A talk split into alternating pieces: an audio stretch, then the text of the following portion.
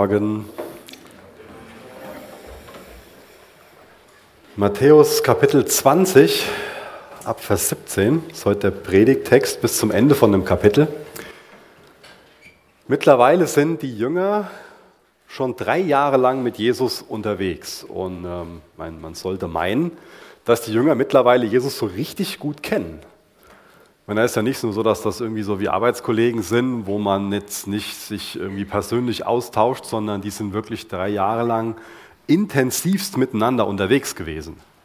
Die haben wirklich miteinander gelebt. Also nicht als Ehepaar, aber trotzdem sollte man sich genauso gut kennen, wenn man drei Jahre lang dann auch ähm, so intensiv Zeit miteinander verbringt. Und trotzdem haben die Jünger immer noch, immer noch nach diesen drei Jahren ganz falsche Vorstellungen, ganz falsche Erwartungen an Jesus. Und ich wünsche mir, dass wir da alle aufmerken und ähm, gerade auch, wenn wir vielleicht schon länger mit Jesus unterwegs sind, so meinen so, ja, Jesus kenne ich und ähm, so die Erwartungen, die ich an den habe, so ist alles so angemessen. Egal wie lange wir ihn kennen, wir bleiben immer wieder Kinder unserer Zeit. Das lernen wir auch durch den Text. Das ist so eine Facette, dass die Jünger Kinder ihrer Zeit sind.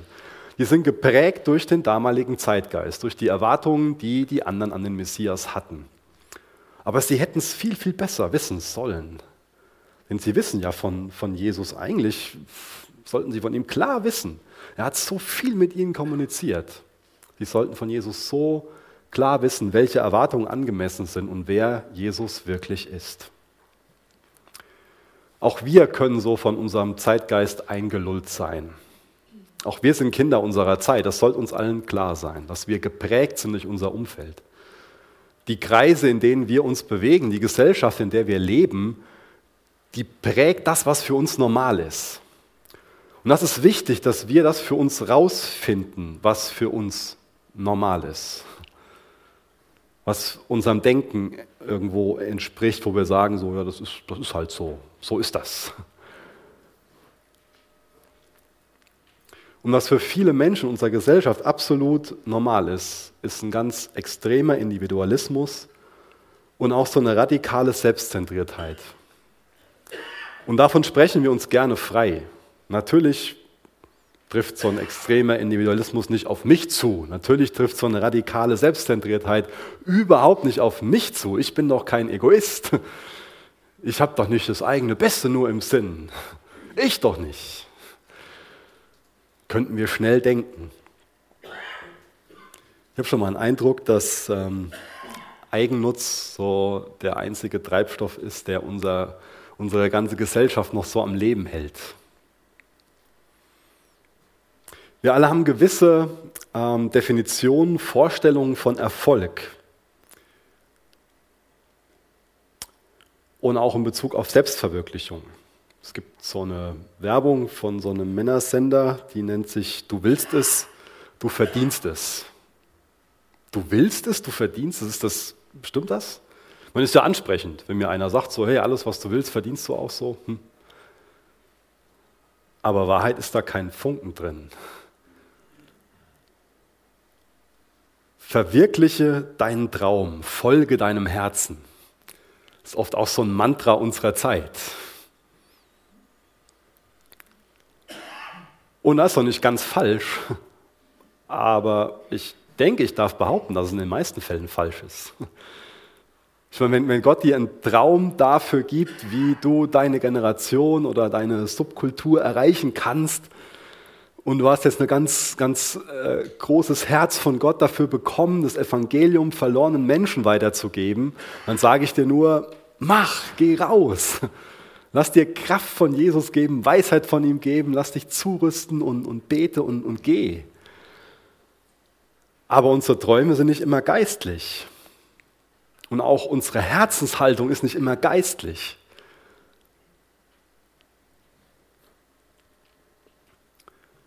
Ich denke, unser Denken ist auch ganz oft geprägt so von ähm, der Evolutionstheorie in Bezug auf Survival of the Fittest. Es wird so als Erfolg bezeichnet, wenn wir stärker sind, wenn wir uns durchsetzen gegen die anderen, wenn wir die Karriereleiter nach oben klettern. das fühlt sich ja gut an, oder? Nach vorne zu kommen und da Erfolg zu haben und wieder befördert und noch höher und die anderen haben wir hinter uns gelassen.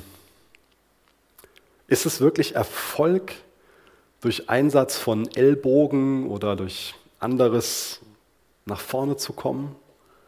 Ich sage nicht, dass es Misserfolg ist, aber ist das eine gute Definition von Erfolg?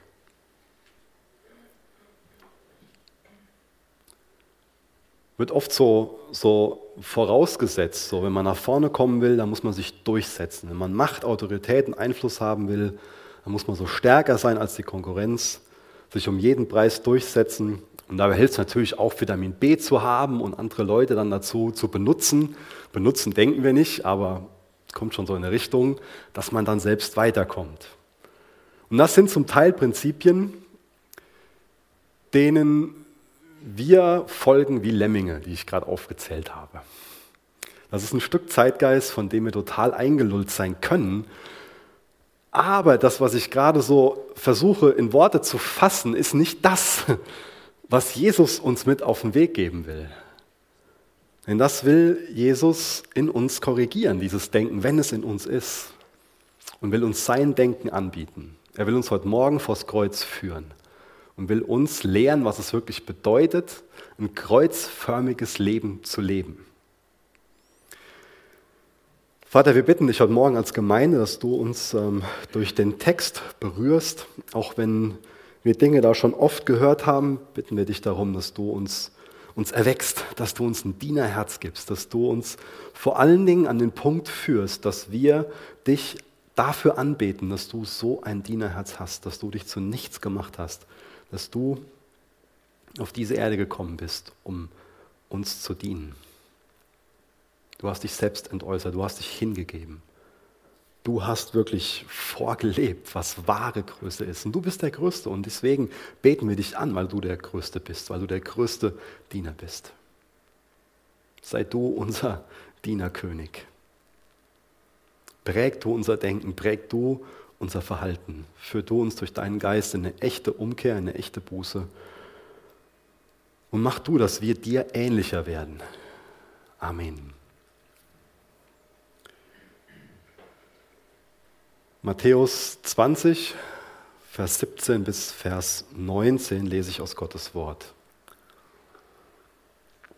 Und als Jesus nach Jerusalem hinaufging, nahm er die Zwölf allein zu sich und sprach auf dem Weg zu ihnen, siehe, wir gehen hinauf nach Jerusalem und der Sohn des Menschen wird den hohen Priestern und Schriftgelehrten überliefert werden und sie werden ihn zum Tode verurteilen und sie werden ihn den Nationen überliefern, um ihn zu verspotten und zu geißeln und zu kreuzigen. Und am dritten Tag wird er auferweckt werden. Wir sehen, dass es Jesus immer wieder wichtig ist, seine Jünger zur Seite zu nehmen und mit ihnen so ein Jüngergespräch zu führen. Und das ist jetzt das dritte Mal, dass er ihnen seine Leiden ankündigt und auch auf seine Auferstehung hinweist. Deswegen ist diese Überschrift Leidensankündigung, die oft da drüber steht, nicht wirklich so gut angemessen. Es ist auch eine Leidensankündigung, aber es ist auch immer der Hinweis auf die Auferstehung. Was jetzt hier was Besonderes ist, vorher hat er nicht klar erklärt, dass er gekreuzigt wird. Er hat seine Leiden angekündigt, aber jetzt wird es noch spezifischer. Jesus spricht schon seine Kreuzigung an. Und diese Botschaft von ihm, die ihm so wichtig ist, die dringt gar nicht zu seinen Jüngern durch. Die geht über ihre Köpfe hinweg. Könnt ihr jetzt hier mutmaßen, warum? Vielleicht haben die Jünger das auch für ein Gleichnis gehalten. Jesus spricht ja oft in Gleichnissen und vielleicht haben sie jetzt hier gemeint, ach, das ist ein Gleichnis und haben irgendwo in der Tiefe gesucht, wo die Wahrheit an der Oberfläche liegt.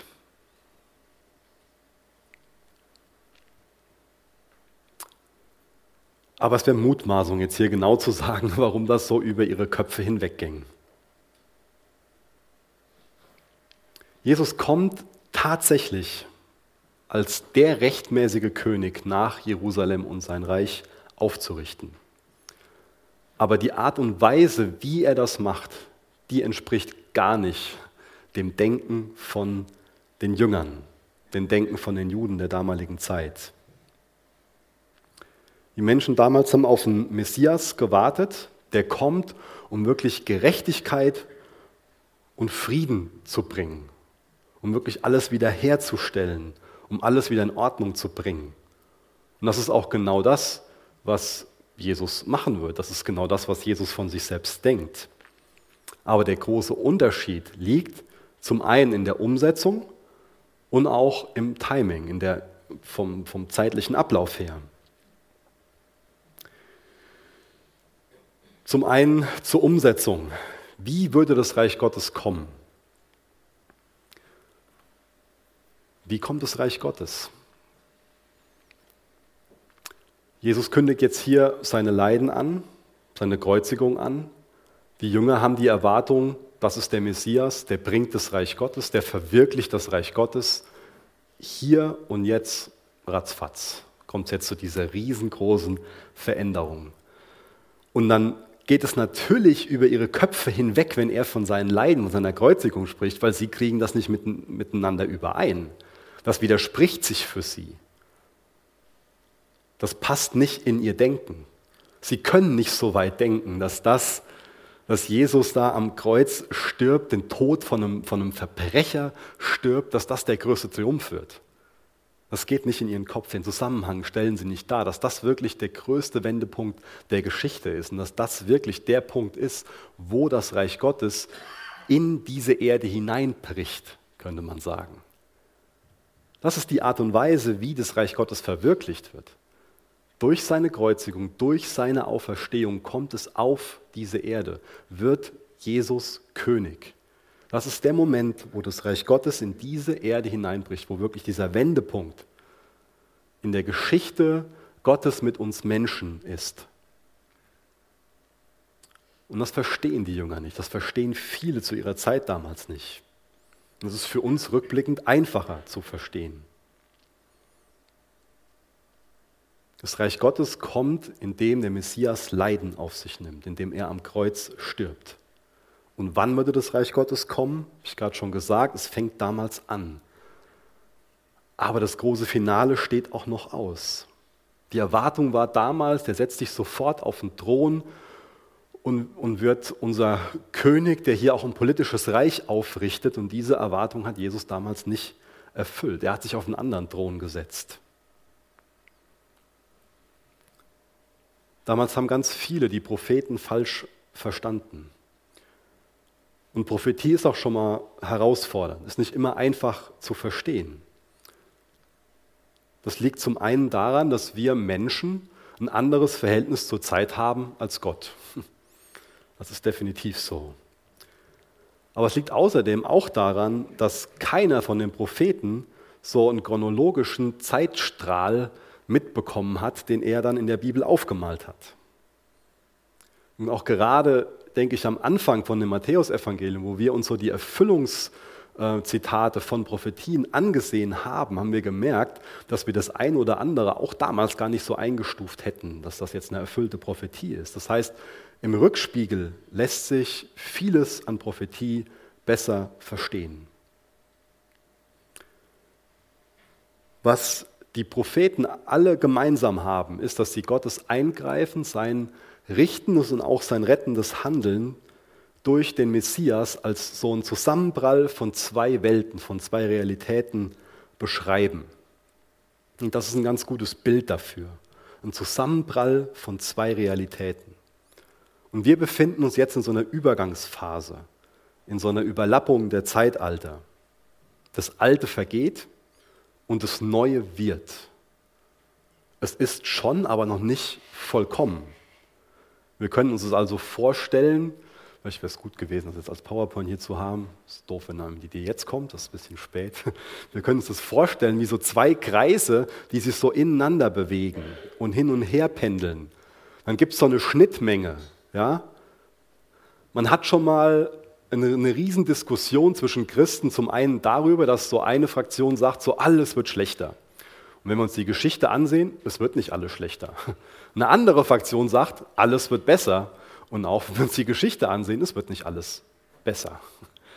Sondern es lässt sich eher beschreiben wie so eine Wippe. Oder aber, wie das Bild, was ich gerade verwendet habe, wie so zwei Kreise, zwei Realitäten. Also zum einen die, Men die, die Welt des, des Menschen als Kreis und die Welt Gottes als Kreis, die sich ineinander bewegen, wo es eine Schnittmenge gibt, die mal kleiner und mal größer ist und die sich auch von dem Ort her verschiebt. So eine Übergangsphase, so ein Zusammenprall von zwei Welten. Wo wir aber schon vorher wissen, wie es enden wird.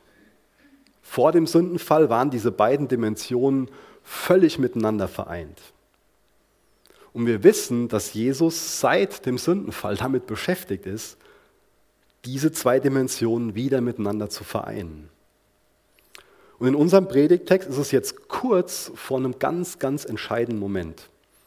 Zur Orientierung in Matthäus 21 ähm, fängt dann, fängt dann die letzte Woche Jesu vor der Kreuzigung an. Und das ist das entscheidende Moment, was alles in diesem großen Kampf verändert. In dem großen Kampf, dass diese beiden Dimensionen wieder miteinander vereint werden.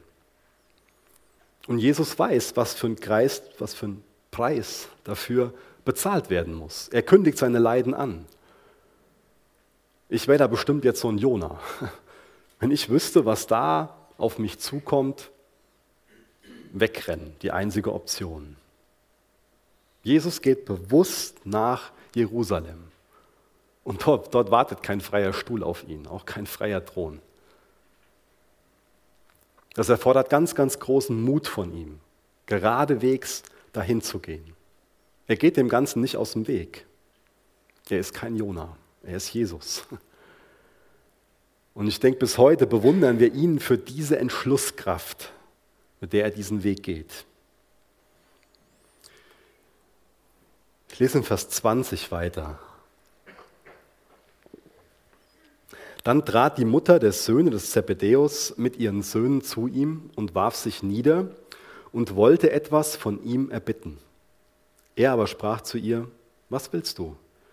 Sie sagte zu ihm, bestimme, dass diese meine zwei Söhne, einer zu deiner Rechten und einer zu deiner Linken sitzen in deinem Reich. Vor kurzem hat mir jemand ähm, erzählt, dass er es früher im Urlaub immer geliebt hat, wenn die Mama besonders früh aufgestanden ist, um morgens so die Liegen am Pool zu reservieren. Das ist so ein bisschen das, was jetzt die Mama von dem Johannes und von dem Jakobus versucht, so, oder? Ist ja ganz niedlich, dass Jesus dann nachher auch dann ähm, antwortet, den Jüngern antwortet, weiß ich nicht, ob die jetzt ihre Mama geschickt haben. Ähm, auf der einen Seite können wir drüber lächeln, auf der anderen Seite muss uns das ja schockieren. Das, was Jesus ihnen zuspricht, er spricht von seinen Leiden, von seiner Auferstehung, das geht über ihre Köpfe hinweg. Vielleicht auch ein Grund, weil ihr Herz einfach von was anderem voll ist. Weil ihr Herz voll ist von Machtspielchen, von ich will zur Rechten Jesu sitzen, ich habe diesen Platz verdient, ich habe ja schon vor drei Jahren das und das alles hinter mir gelassen und vielleicht ist das in ihrem Herzen drinne. Auch da haben wir Menschen uns seit 2000 Jahren nicht wirklich groß verändert. So in Bezug auf Machtspielchen gab es ja auch diese Woche das ein oder andere Drama. Uns da die Politik ansehen, nach Sachsen schielen. Und auch wir sind da nicht anders. Das bräuchte Thüringen, genau. Und auch wir sind da nicht anders, oder? Weil wir können jetzt da denken, so, ja, die da.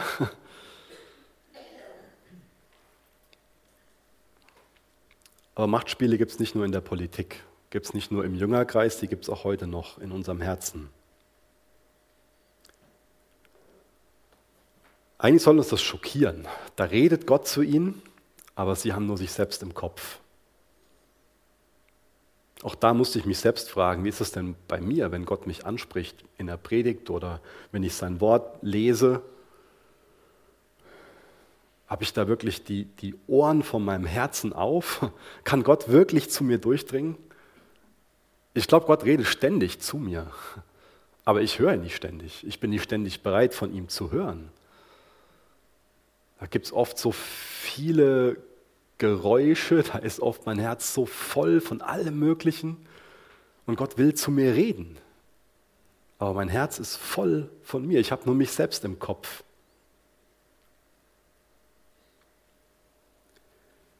Das nächste Projekt, was so ansteht, irgendwelche Ziele, irgendwas im, im Job, Freizeitbeschäftigung, irgendwelche Sorgen. Ich weiß nicht, wovon dein, dein Herz voll ist, aber Gott will zu dir reden. Sind denn die beiden, Jakobus und Johannes, dafür prädestiniert, diese Plätze einzunehmen?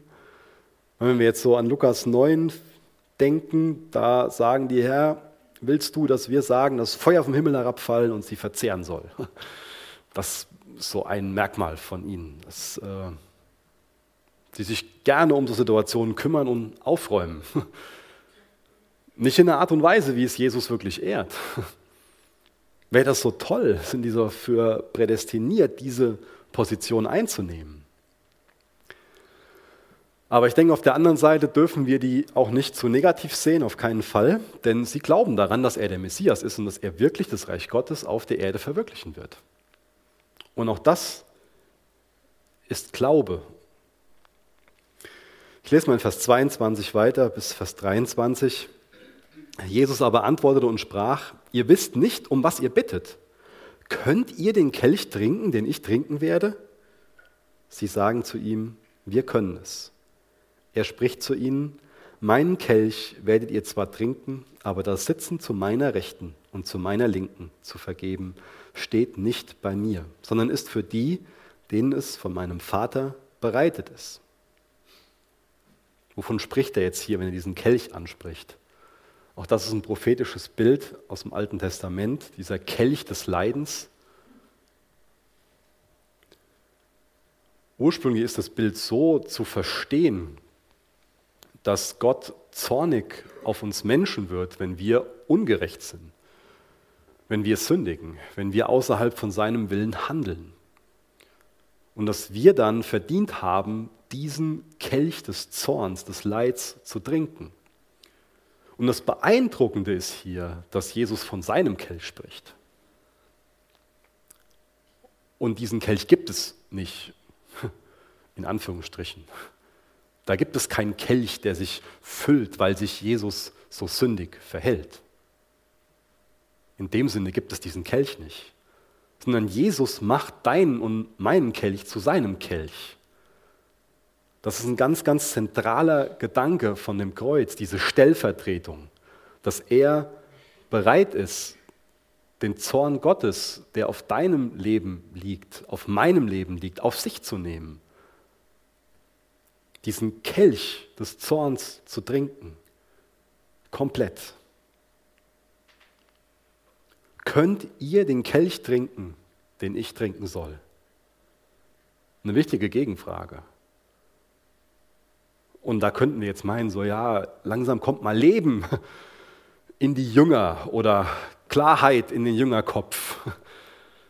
Ist ja oft, dass Fragen so ein gutes Mittel sind, dass man anfängt zu überlegen und, und ja, kann ich den Kelch wirklich trinken? Die Brüder, die wollen die Krone vor dem Kreuz. Und ihre Mutter, die ja diese Frage gestellt hat, die wird nachher auch am Kreuz stehen und wird sehen, welcher Thron links und rechts vom Kreuz ist. Wir können es, kommt als Antwort. Wissen Sie wirklich, was Sie hier antworten? Selbstüberschätzung. Ich weiß nicht, ob du das von dir kennst. Ich kenne das von mir, dass man sich schon mal selbst überschätzt. Wissen wir, was wir immer so beten und, und singen? Ist da vielleicht auch schon mal Selbstüberschätzung bei? Die sind in Gethsemane eingeschlafen, haben Jesus verlassen, als er verhaftet wurde, haben ihn im Stich gelassen. Aber klar, wir können den Kelch trinken, klar. Und Jesus sagt ihnen, dass sie einen Kelch trinken werden. Meinen Kelch trinkt ihr zwar. Jesus war jetzt nicht gekommen, um irgendwelche Pöstchen zu vergeben, aber er macht in seiner Antwort klar, dass sie tatsächlich eine besondere Position in Gottes Reich bekommen werden. Aber auch, dass sie dafür einen sehr, sehr hohen Preis bezahlen werden. Die werden den auf eine unterschiedliche Art und Weise bezahlen. Der Jakobus ist der erste Märtyrer der Apostel. Der wurde 44 nach Christus von Herodes Agrippa Ersten enthauptet. Und Johannes ist so das, das äh, Konträr, das Gegenteil davon. Er ist der einzige der Apostel, der nicht als Märtyrer starb, sondern dann auch noch in, in hohem Alter unter Domitian auf die Insel Patmos verbannt wurde. Ich finde das interessant. Ich habe von der römischen Münze gelesen. Und auf dieser Münze war ein Bild von einem Ochsen. Und dieser Ochse, der stand vor zwei Dingen. Vor einem Altar und vor einem Pflug. Und auf der Münze stand bereit für beides. In beidem wird also eine große Herausforderung gesehen. Und das sehen wir in dem Leben von den beiden Jüngern. Bei dem einen war es die Herausforderung der langen Treue, des hingebungsvollen Dienstes und bei dem anderen war die Herausforderung des kurzen Dienstes, der mit dem Martyrium endete. Dann geht Jesus noch darauf ein, dass es ihm nicht zusteht oder dass er nicht diese Plätze vergeben wird, sondern dass der Vater das machen wird. Das beeindruckt mich auch wieder an Jesus, dass er sich so unter den Willen des Vaters unterordnet. Und sagt so, hey, das ist nicht, das macht der Vater. Eine bemerkenswerte Unterwerfung. Vers 24, und als die zehn es hörten, wurden sie unwillig über die zwei Brüder. Da gab es Einheit darüber, dass das, was die zwei da veranstaltet haben, nicht angemessen war. Immer wenn Egoismus auftritt, dann führt das zu Zwietracht und Spaltung. Grundsätzlich. In jeder Gemeinschaft, wo irgendwo Egoismus auftritt, führt das zu Zwietracht und Spaltung. Vers 25 bis Vers 28. Jesus aber rief sie heran und sprach, ihr wisst, dass die Regenten der Nationen sie beherrschen und die Großen Gewalt gegen sie üben. Unter euch wird es nicht so sein, sondern wenn jemand unter euch groß werden will, wird er euer Diener sein. Und wenn jemand unter euch der Erste sein will, wird er euer Sklave sein so wird der Sohn des Menschen nicht, so wie der Sohn des Menschen nicht gekommen ist, um bedient zu werden, sondern um zu dienen und sein Leben zu geben als Lösegeld für viele. Ich finde es total kostbar, mit welchen Kontrasten Jesus hier arbeitet, dass immer so Gegenüberstellungen quasi da sind. So die Herrscher in dieser Welt, die unterjochen. Das heißt, sie üben, sie üben ihre Herrschaft zu ihrem eigenen Vorteil aus oder auch gegen jemanden. Wenn man das wörtlich übersetzen würde, habe ich gelesen, bedeutet dieses Unterjochen niederherrschen. So sagt er, verhalten sich die Großen, die Mächtigen. Die lassen ihre Macht fühlen. Das heißt, sie gebrauchen Gewalt. Und Jesus beschreibt seine Herrschaft ganz anders, als eine dienende Herrschaft. Jesus ist nicht wie so ein Machthaber in dieser Welt, der tyrannisiert, der einschüchtert, der kontrolliert, der ungerecht handelt. Er ist gekommen, um zu dienen. Ich habe eben schon diesen Gedanken betont mit diesem Kelch, mit dieser Stellvertretung, dieser ganz zentrale Gedanke vom Kreuz, dass er bereit ist, den Zorn Gottes auf sich zu nehmen diesen Kelch auszutrinken, den wir normalerweise trinken müssten. Das ist sein Dienst an uns. Das ist dieses Lösegeld, was er bezahlt. Nicht für eine Geisel, sondern für uns als Sklaven, die wir selbst in der Sünde versklavt sind.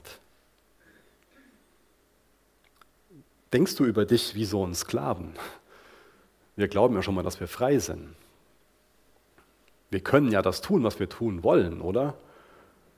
Problem ist aber, wir können nicht wollen, was wir wollen. Wir sind Sklaven der Sünde.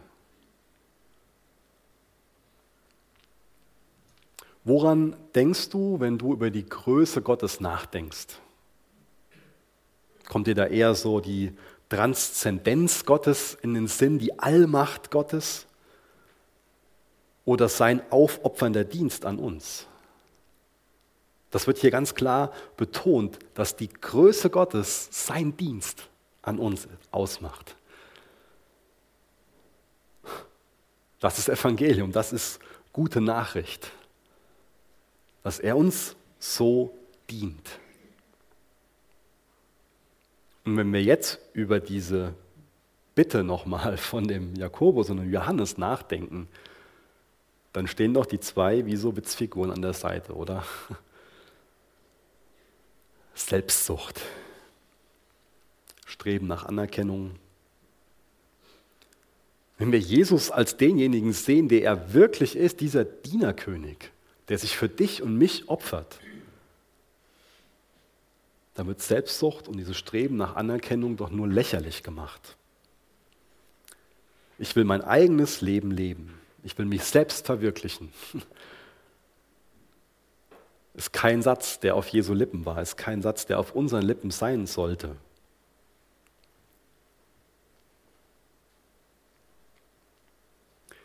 Wie setzen wir das, was uns Jesus hier vorlebt, wirklich in die Praxis um? Denken wir so über Größe oder haben wir eher so ein, ein äh, weltliches Denken, ein fleischliches Denken in Bezug auf Größe, in Bezug auf Vorwärtskommen?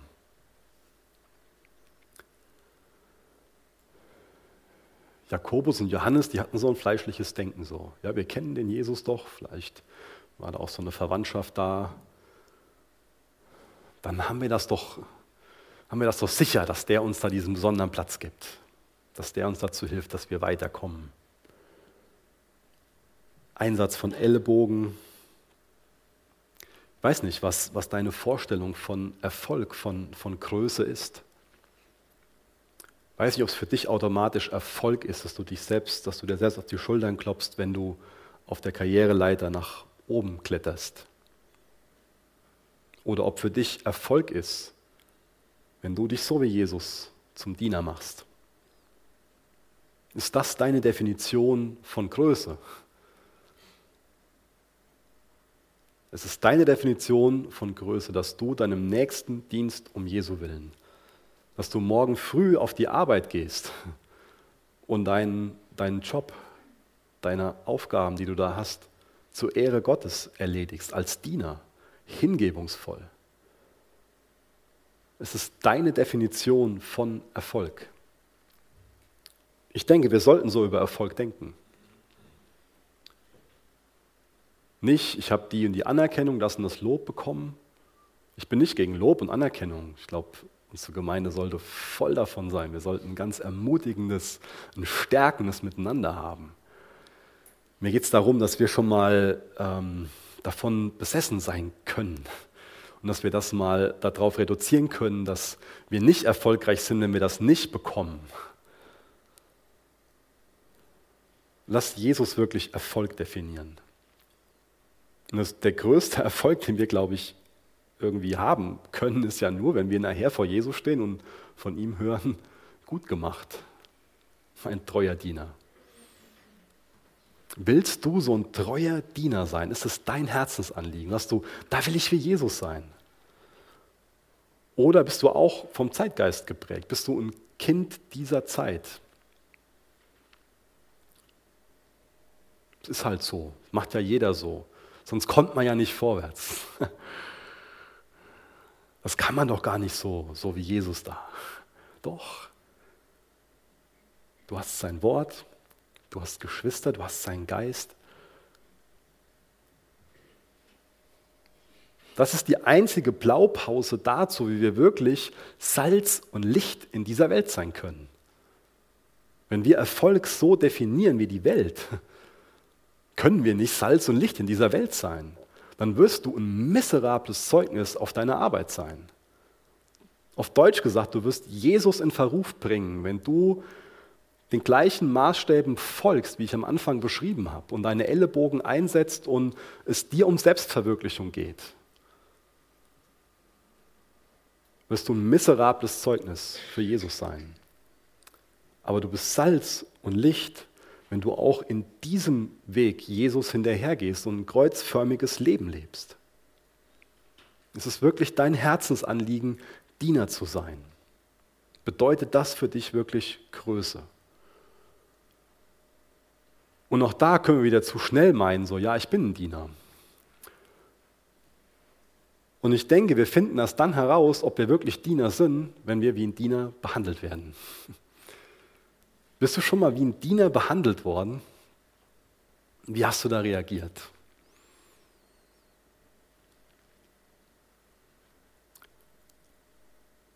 Wie setzen wir das als Einzelner um? Wie gibst du dich hin? Wie dienst du? Wie zeigst du diese Größe? Und wie machen wir das als Gemeinde? Auch das ist ein wichtiges Anliegen, was uns weiter bewegen sollte. Wie, wie dienen wir uns gegenseitig? Wie dienen wir den Menschen hier in Herborn-Seelbach, in Herborn, im Dillkreis, im Ahrtal? Durch Gebet, ja, durch Gottesdienste, unheimlich wichtig. Und es gibt vieles, was ich jetzt noch anfügen könnte.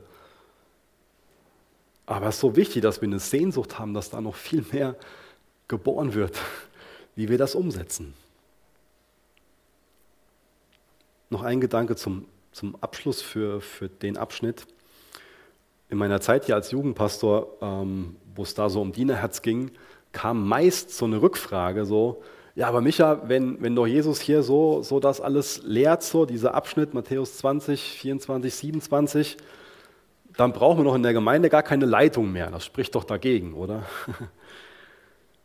ähm, Jesus sagt hier nicht, es soll in meinem Reich, oder auch, könnt ihr jetzt, das ist was anderes, aber wir können jetzt in meiner Gemeinde weder Große noch Erste geben. Das sagt er nicht, sondern er erklärt, was wahre Größe ist. Und wenn wir uns seinen Jüngerkreis ansehen, deswegen ähm, ist, denke ich, unstrittig, wenn wir uns das ganze Neue Testament ansehen, auch gerade 1. Timotheus, Titus, ähm, es muss Leitung geben. 1. Korinther, es gibt ganz, ganz viele Texte, die wir da anführen könnten, dass Leitung unheimlich wichtig ist. Aber er beschreibt hier, wie jeder einzelne Leitung ausüben sollte und was wirklich Größe bedeutet in seinem Reich, auch in seiner Gemeinde. Und ich finde es auch interessant, dass es in seinem Jüngerkreis ganz klar eine Struktur und eine klare Ordnung gibt. Einer tritt als Sprecher von den Zwölfen auf, ein anderer, der verwaltet die Finanzen. Dann hat er drei, die sind in einem engeren Kreis und die machen mit ihm dann auch diese besondere Erfahrung auf dem Berg der Verklärung. Und wir lesen auch von ihm, dass er Propheten, Weise und Schriftgelehrte ausgesandt hat. Das erkläre ich nochmal, weil es Personen gibt, die sagen, ja, ähm, in Jesu Reich gibt es nur Gaben, aber keine Ämter. Und das ist falsch. Es wird da so getan, als ob irgendwann aus Gaben Ämter abgeleitet wurden. Von Anfang an sehen wir das in den ersten Christen, dass beides Hand in Hand miteinander ging. Dass Ämter vergeben werden und dass Gaben vergeben werden. Jeder hat Gaben. 1. Thessalonicher 5, Vers 12 lesen wir zum Beispiel auch, erkennt diejenigen an, die euch vorstehen. Das ist auch heute für uns noch, noch gültig. Also es beschreibt die Art und Weise, wie Leitung geschehen soll. Das ist der Gradmesser für Leitung. Aber es ist kein K.O.-Kriterium für Leitung, ganz im Gegenteil. Vers 29 bis Vers 34. Und als sie von Jericho auszogen, folgte ihm eine große Volksmenge. Und siehe, zwei Blinde, die am Weg saßen, hörten, dass Jesus vorüberging, schrien und sprachen, Erbarme dich unser, Herr, Sohn Davids. Entschuldigung. Vers 31. Die Volksmenge aber bedrohte sie, dass sie schweigen sollten. Sie aber schrien noch mehr und sprachen, Erbarme dich unser, Herr, Sohn Davids. Und Jesus blieb stehen und rief sie und sprach, was wollt ihr, dass ich euch tun soll? Sie sagten zu ihm, Herr, dass unsere Augen geöffnet werden. Jesus aber, innerlich bewegt, rührte ihre Augen an und sogleich wurden sie sehend und sie folgten ihm nach. Jetzt sehen wir in diesem Abschnitt, wie Jesus das in die Tat umgesetzt hat, was er vorher beschrieben hat. Da gibt es zwei blinde Bettler. Aus einem anderen Text des Markus wissen wir, dass einer von denen der Bartimäus war. Und sie sind mit ihrer Behinderung zu 100 Prozent abhängig von der Barmherzigkeit von ihrem Umfeld. In der damaligen Kultur komplett aufgeschmissen. Und sie rufen Sohn David. Sie kriegen mit, da, da kommt dieser Jesus, sie haben was von ihm, müssen vorher was von ihm gehört haben und gebrauchen dann diesen Titel, der ausdrückt, dass Jesus der Messias ist. Also schon auch ein, ähm, ein Glaubensbekenntnis, könnten wir sagen, von ihnen. Sie sagen damit aus, wir glauben, Jesus, dass du der Messias bist, der Christus, der rechtmäßige König. Sie rufen Erbarmen. Ja? Und da gibt es andere, die wollen die mundtot machen. Wir haben das vorher schon mal gesehen, dass das anscheinend öfter vorgekommen ist. In einer anderen Gelegenheit waren da die kleinen Kinder, die zu Jesus wollten, und dann waren die Jünger so, nee, nee, der hat Wichtigeres zu tun. Und scheinbar ist es hier genauso, aber wie gut, dass ähm, die nicht erfolgreich waren, die die davon abhalten wollten, zu Jesus zu kommen. Denke, wir können auch von denen noch was so über eine Ernsthaftigkeit lernen, von diesen beiden Männern, die sich nicht abhalten ließen, zu Jesus zu flehen, nach, nach Barmherzigkeit auszurufen und auch zu bekennen, dass er der Messias ist. Wie schnell lässt du dich im Beten so zum Schweigen bringen? Oder rufst du weiterhin aus? Setzt du weiterhin dein Vertrauen auf den Messias? Jesus hatte Mitleid. Er hatte Mitleid mit denen, die von anderen abgelehnt werden. Und ich bin beeindruckt von der Frage, die er ihnen jetzt stellt. Was soll ich für euch tun? Was soll ich für euch tun? Wie kann ich euch dienen? Das Inhalt davon. Stell dir mal vor, Gott würde dir diese Frage stellen. Jesus käme vorbei und würde dich fragen, wie kann ich dir dienen? Und auch die Antwort kann uns wieder viel über das offenbaren, was so in unserem Herzen ist. Gott will, dass wir ihm unsere Bedürfnisse mitteilen. Dass wir dadurch auch klar machen, dass, dass wir ihm vertrauen, dass wir von ihm abhängig sind, dass wir ihm das immer wieder geben. Das heißt, auch da sind wieder Lektionen zum Thema Gebet drin. Und er erfüllt diese Bitte gerne. Jakobus und Johannes, die haben ihm eine Bitte gestellt, die er nicht gerne erfüllt hat. Aber die Bitte von den, von den beiden Blinden, die erfüllt er gerne. Und im Endeffekt ist es so, dass die beiden Blinden klarer sehen als Johannes und Jakobus, oder? Die beiden Blinden erkannten ihre Abhängigkeit an, die erkannten das Königreich Jesu an. Aber Jakobus und Johannes wollten anscheinend, ich überspitze jetzt, ihr eigenes Königreich.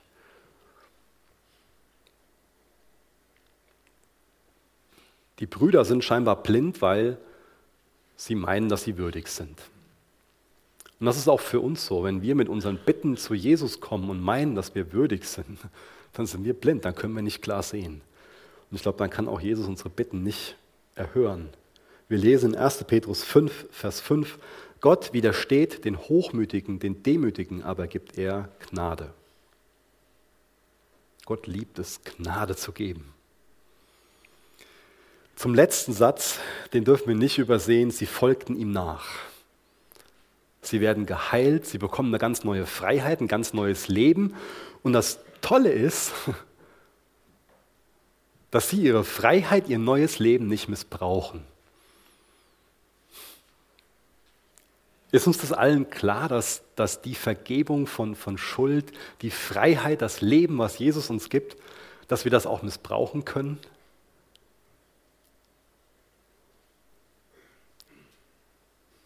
Sie folgen ihm nach. Folgst du Jesus nach? Die waren bereit, jetzt Jesus hinterherzugehen. Folgst du wirklich Jesus nach? Bist du dir im Klaren darüber, dass du mit einem Preis erkauft wurdest? Dass Jesus diesen, diesen Becher, diesen Kelch des Zorns für dich ausgetrunken hat? Bist du dir im Klaren darüber, dass du abhängig von diesem Dienerkönig bist? Dass es keinen besseren König geben kann als er, weil er bereit war, diesen Kelch zu trinken. Deinen Kelch, wo normal dein Name draufsteht. Wo er für dich seinen Namen draufgeschrieben hat. Und dienst du ihm hingebungsvoll, weil er sich dir hingegeben hat und dir wirklich dient. Und bist du dir klar, dass uns das was kosten wird, wenn wir in dieser Welt so leben. Ihr dürft gerne noch mit mir aufstehen. Vater, hab du Dank dafür, dass wir dein Wort haben, was lebendig ist. Danke, dass wir durch dein Wort deinen Sohn Jesus besser kennenlernen dürfen. Hilf, dass wir nicht länger mit dem Strom mitschwimmen und irgendwie versuchen, uns selbst zu verwirklichen. Mach, dass wir zur Ehre deines Namens leben.